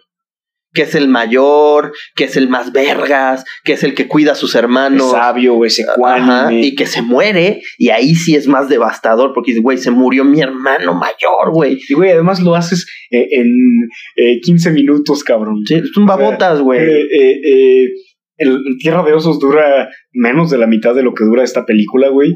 Y en, en, te digo, 10, 15 minutos me desarrollaste todo eso y duele, duele. Acá, ah, sí, podrás conseguir las lágrimas de un par de personas. Fuera de eso, no tiene mucho impacto. no, y, y- y lloras porque a las, le duele a los protagonistas. Porque Jake llora, porque Neytiri llora, porque los hermanos Que eso es lo lloran. único que parece que hace Neytiri en esta película. Llorar. Ay, no, chinga tu madre, James Cameron. Sí, ya, ya eh, estuvo a, a pu- punto menos de ser la damisela en peligro. Qué poca madre. Sí. Qué poca madre. Entonces, eh, realmente yo creo que no hay mucho más que decir. O sea, el, el hijo mediano, entiendo el arco que le quieren dar, Sí. pero lo hacen tan mal que termina cayendo mal él también. Sí, y, y, y es, es este adolescente que no, que no aprende. Yo entiendo que su papá también era medio pendejo, pero, pero, pues este güey realmente parece que es este. Eh, eh, o sea, es la encarnación del meme este de Patricio de por qué no puedo hacer nada bien. Así parece, cabrón. O sea, porque todo lo que hace está mal, güey. Y por todo lo critican. Y, y yo, yo hubiera desarrollado un poquito más eso con, con Bayakan. O sea, de lo que tú dijiste en el audio, precisamente. Los dos tenemos un, este, un contexto similar. Los dos somos misfits. Eh, a los dos nos mandan a la chingada. No nos entienden, ¿sabes? Creo que el error ahí fue meterle dos intereses amorosos, ¿no? O sea, por un lado tienes a Gabriela Montes y por otro tienes a Moby Dick. Entonces, me gusta la relación que tiene con Payakan hasta cierto punto. No la desarrollan lo suficiente. Aún así funciona. Pero la chavita esta también como que queda sobrando. O sea, desde el principio es muy coqueta, muy... como todo lo contrario a Neytiri, güey. Sí, no. Es, es todo lo contrario a ella. eh. Es más suave a la hora de mostrarle las cosas. Es, y, y me gusta el contraste, ¿no? De, ah, por un lado, Jake se las vio bien culeras con Neytiri y lo Sí. quería matar. y pues esta chava es Se súper linda y todo. Pero no sé, como que no me acaba de convencer su relación precisamente porque la que tiene con Payakan es mucho más sólida. Sí, porque luego, luego, desde que lo ves, de que, papito. Sí, sí, sí. Y cuando anda, anda nadando, le anda eh, meneando ahí. Meneando la cabeza, es que no Sí, están sí, sí, viendo. la, la- la forma de nadar. No, no, no me malinterpreten, es que no tenemos cámaras. pero Estoy moviendo los brazos y la cabeza, o sea, se mueve bien. O sea, tiene ahí como una, una forma coqueta con él. Pero te digo, no, no me acaba de convencer. No me acaba de convencer su relación con ella. Es muy fácil, es muy como de ah. Sí, es ya. muy unidimensional ella en, en- Sí, en- no en tiene, ella, ella no tiene ningún desarrollo. O sea, Nadie del agua, pensándolo bien, nadie del agua es más allá de que la Kate, la, la, la embarazada, la- exacto, ella. la Kate Winslet. ella, ella sí más o menos tiene algo, o sea, con, con las, las ballenas estas, ¿no? Eh, más o menos, pero fuera de ahí no, no. También, híjole, lo de las ballenas y, y de extraerles ahí, eso es algo que también tú me mencionaste. Qué mal el haber cambiado. El, al principio quería esta roca, pero ahora ya no me interesa, ¿no? O sea, ya no vale un Ya, pepino. ya pasó de moda, ¿no? O sea, la Nimbus 2000 y la Nimbus 2001. O sea, funciona en Harry Potter porque la trae Malfoy, güey. Pero acá, o sea, neta dices, güey, este pinche mineral que en la primera película hice una guerra con los Navi solo por eso. sí, les destruí su casa, güey. Y ahora ya no me interesa y ahora es esto. Me pareció muy, muy barato, güey. No, y desde el Pobre. de- desde que te ponen una escena, o sea, porque quieres hacer una escena desgarradora en las dos, hasta le pones el mismo soundtrack. Ma- este, destruiste la- el, el árbol, ¿no? Y ahora matas a la ballena favorita de, de la embarazada. y este, que es Kate Winslet. Este, ¿La de Titanic? ajá, Ah, no, es- es ella, sí. No tenía ni idea. Y este, no se parece. y- y a- avatar no se parece. y a su, sí, no, no se parece nada. Y a su morrito, ¿no? Que el morrito, no sé por qué se muere. sí, yo tampoco vi. en qué No entendí por qué se murió, güey. Creo que lo destetaron muy temprano. Quizá, pero no mames. O sea, Sí, no, no si son seres tan inteligentes, güey.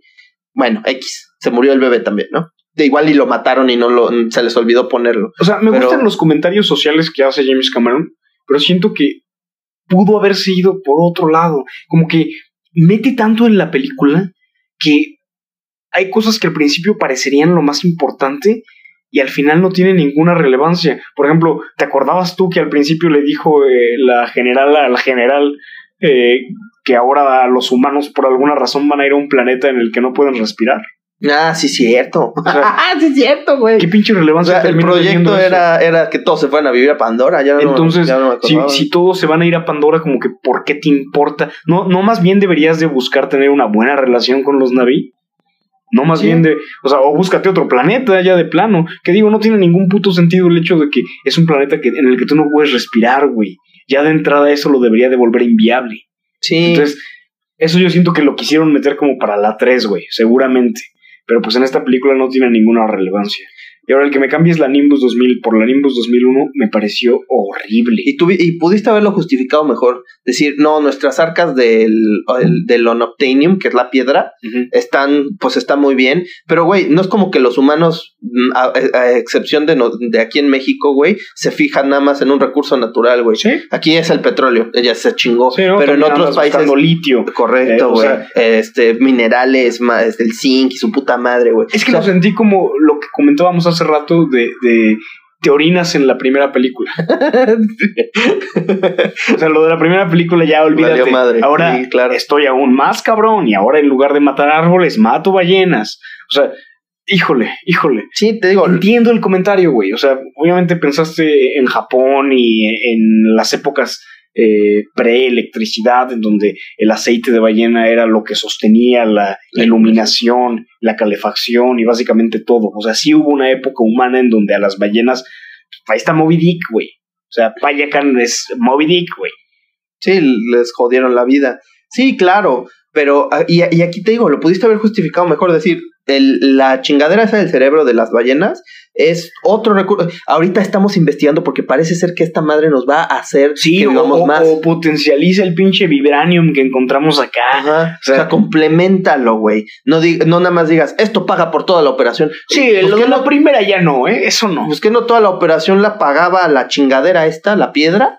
Entonces ya no importa, ya no la estás minando. O, o, o, o por lo menos que te digan en la película, ¿sabes qué, güey? El, el mineo de, de se hizo obsoleto desde que la Tierra ya no es sostenible para vivir. Entonces aquí ya lo que queremos hacer los humanos es vivir más, por eso estamos extrayendo el puto líquido. ah, Y oh, ya. Güey, güey, tan fácil como, como ahora vamos a migrar a toda la pinche civilización humana, necesitamos este líquido para que puedan aguantar todos el viaje porque las cámaras estas eh, tienen un límite. Sí. O sea, tantas pinches A- formas. hasta, hasta algo muy hasta algo muy farfetched como decir este líquido puede permitirnos a nosotros respirar el aire de Pandora, güey. Suficiente con eso. Dos segundos, güey. Dos minutos, un, un minuto de explicación en la película. Y se ya tu dice puta que- película que ya James dura tres Cameron- horas, güey. Y se dice que James Cameron rehizo el guion. No, entonces no, no, quiero ver no. el pinche primero, güey. Qué tan culero estaba. Otra cosa también que siento que como que pincelean y al final termina no teniendo sentido o no tiene tanta relevancia, pero sigue ahí, pero no, es lo de los eclipses. Ah, los sí. eclipses, Como nueve, güey. sí, hay tres según yo. Eh, y como que en todos siempre sucede algo cabrón. En el primero es cuando capturan a, a los hijos de Jake en el bosque. El segundo es cuando van al árbol de, de las eh, almas subacuático. Y el tercero es en la batalla final. Pero como parecería que solo es un recurso visual, güey. O sea, bien me pudiste... O sea, Como entiendo que, Pandora es una luna, ¿no? O sea, Pandora es algo que está moviéndose diferente a un planeta normal, entonces hay estos fenómenos eh, eh, estelares con un poco más de frecuencia. Ok, pero ¿qué pasa ahí realmente? O sea, no me acabas de enseñar eso, pero parece que tiene mucha relevancia, pero al mismo tiempo no. Y visualmente, pues sí, se oscurece, pero pues bien pudiste haber dicho nada más que era de noche, güey.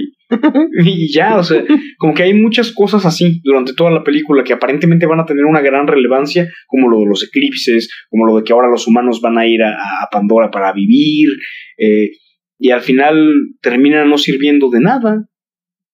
Sí, no, no, no, no. Y, y este, y lo de la ballena, finalmente, o sea, que maten a, la- a las ballenas, parece simplemente un recurso para emputar a los del agua. Sí. O sea, es los, los, los humanos son hijos de puta a tantos niveles distintos que tienen lo suficiente para encabronar a cada una de las tribus de Pandora de manera personal, ¿no? Sí. Entonces, matam no solo matamos una ballena, matamos a la ballena que es la mejor amiga de la reina de la Sí. tribu, junto con su morrito, ¿no? Ajá.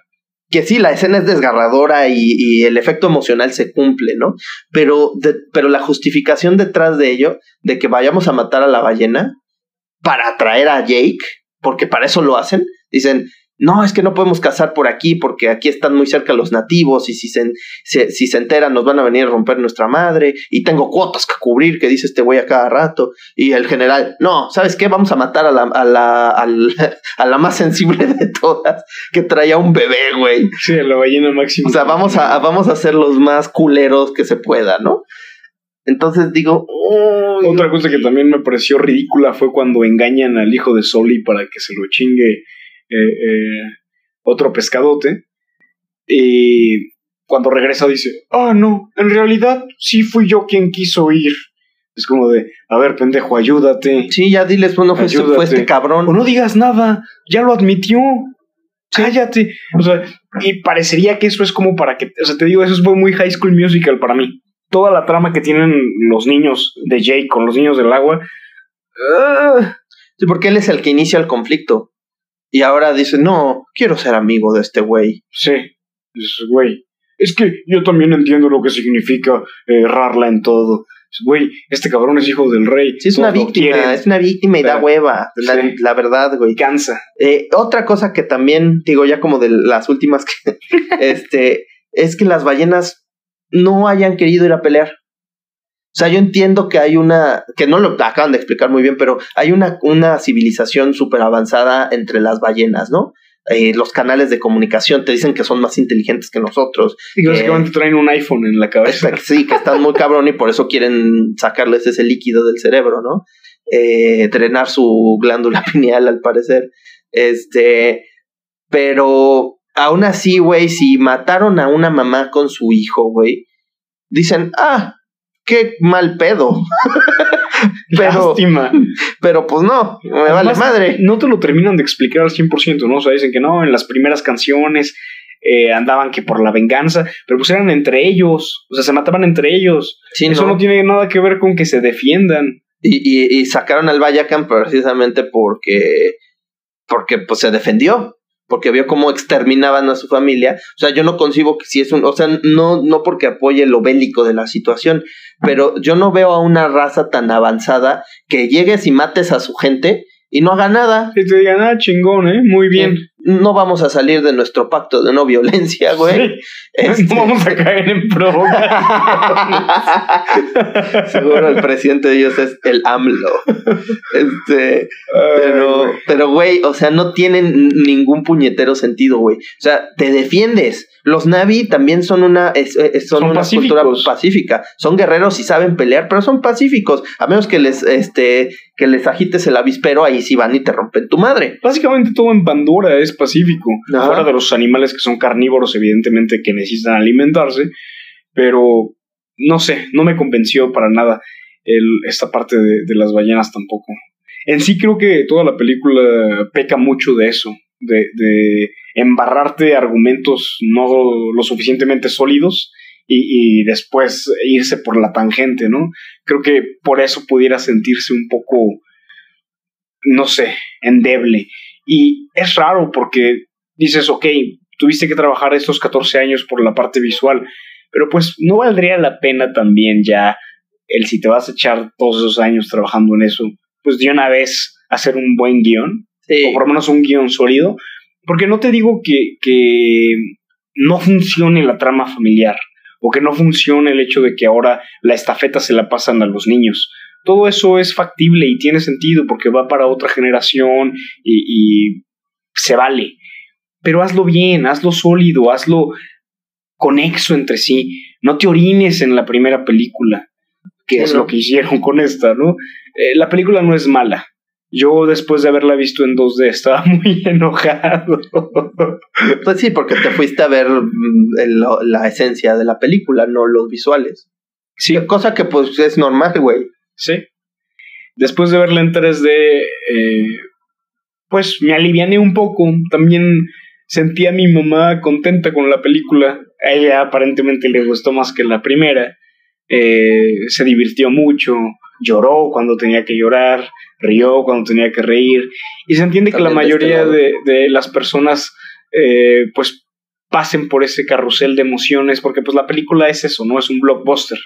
Pero ha habido tantos blockbusters ya que tienen eh, el guion tan bien hecho, que ves esto y dices, güey, pues hubieras contratado a alguien que te lo revisara. O sea, que te dijera esto no funciona o vete mejor por este lado. En realidad es lo mismo que pasa con lo de Star Wars.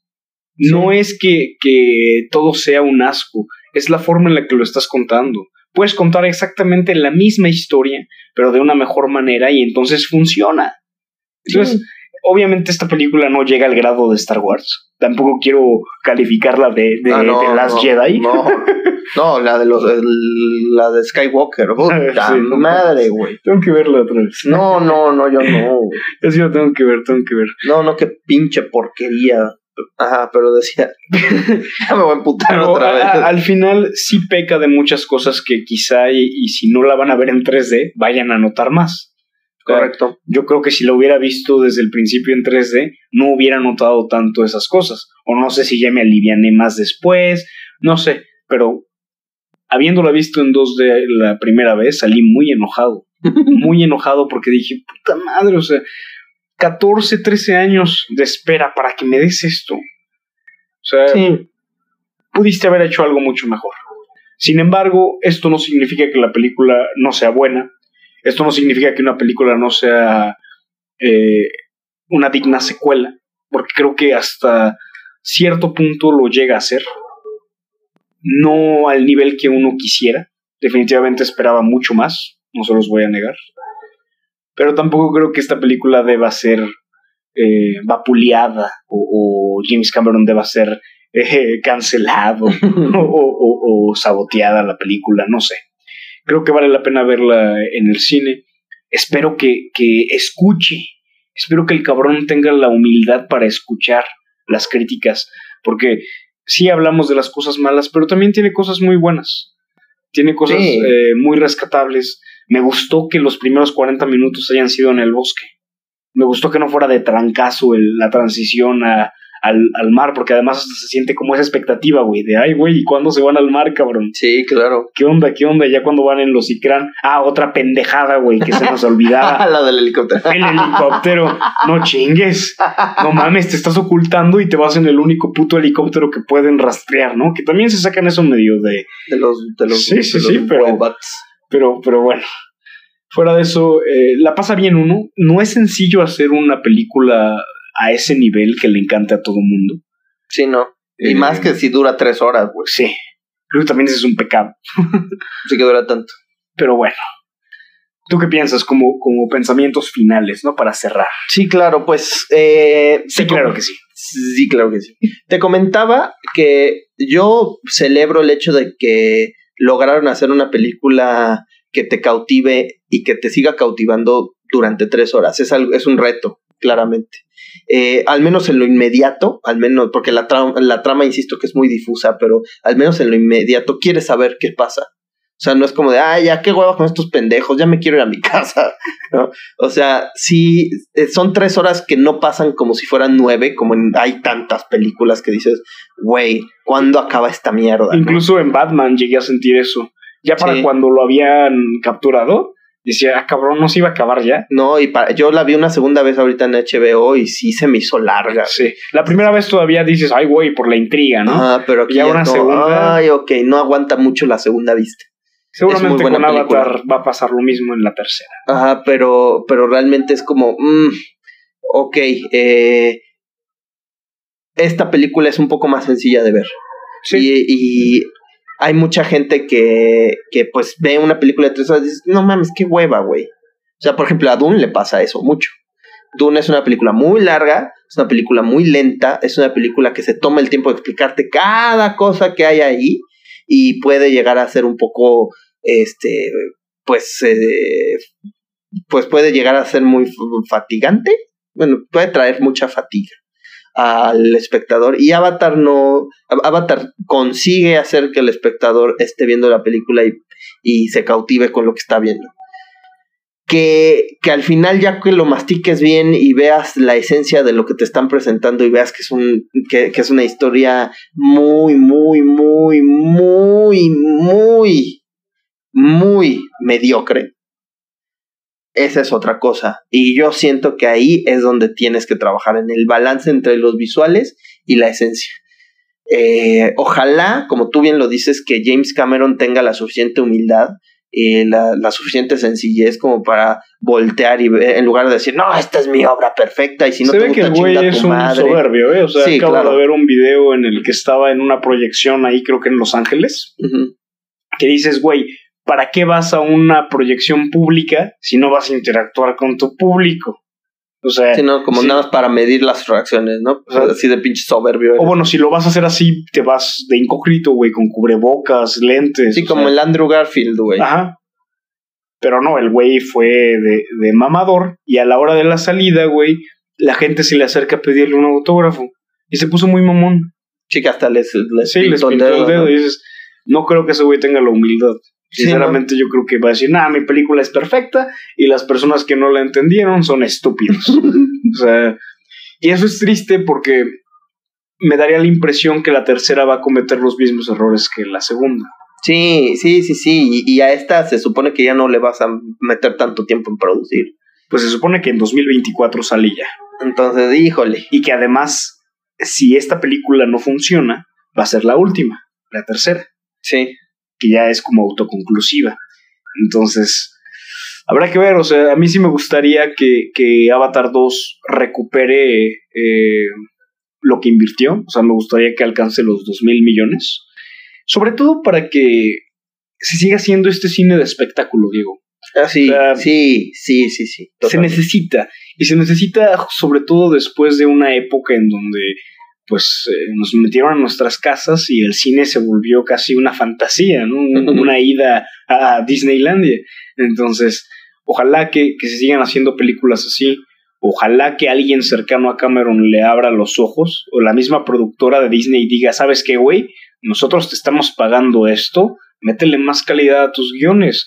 Kevin Feige ya tuvo la suficiente humildad, no para decir que la cuarta fase es una mierda, que pues, escuchen nuestro capítulo al respecto, pero sí para decir, ¿sabes qué? Vamos a priorizar a partir de ahora la calidad más allá de la cantidad. Sí, que, que indirectamente estás, eh, estás declarando que en la fase 4 fue muy atropellada, güey. Que lo fue, lo fue. O sea, que Wakanda haya funcionado muy bien, fue lo que más o menos, como es lo que cierra, te quedas con ese buen gusto y dices, ah, está bien, pero pues voltea a ver todas las otras chingaderas que te entregó y, y pues ya no está tan chido. Entonces, ojalá que la misma productora, que en este caso es Disney, Sí, le exija. le exija, sobre todo porque la segunda la pagó Fox. O sea, ya no fue un, un gasto que le haya tocado a Disney asumir. Ya casi todo estaba hecho para cuando Disney adquirió Fox.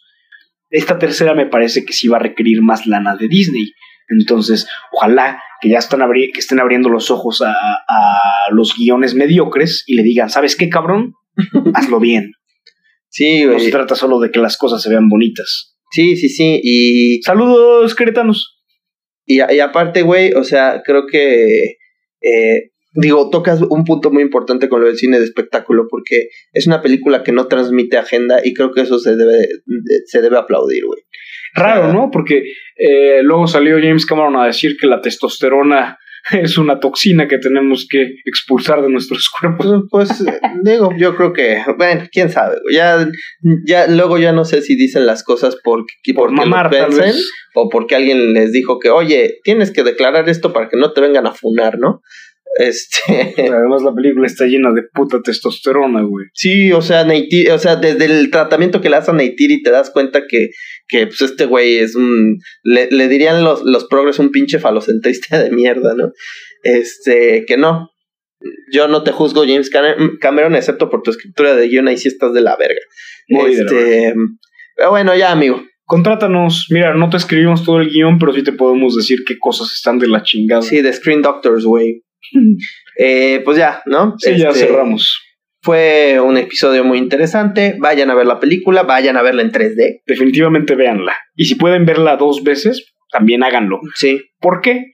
Hay que apoyar este cine. O sea, también al de Guillermo del Toro, ya lo dije al principio de, de este capítulo, porque a mí me parece que la película de Guillermo del Toro es aún más difícil que Ah, Avatar, Sí. mucho más difícil.